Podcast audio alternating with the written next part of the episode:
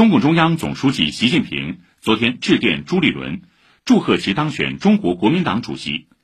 指出过去一个时期，两党在坚持“九二共识”、反对台独共同政治基础上良性互动，推动两岸关系和平发展，造福两岸同胞，成效有目共睹。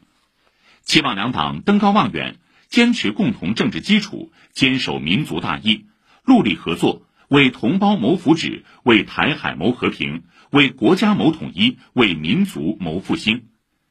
同日，新当选的中国国民党主席朱立伦复电，对习近平总书记表示感谢。他表示，两岸人民同为炎黄子孙，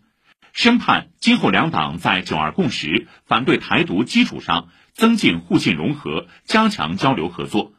让两岸关系和平发展继续前行，共同造福两岸民众，促进台海和平稳定。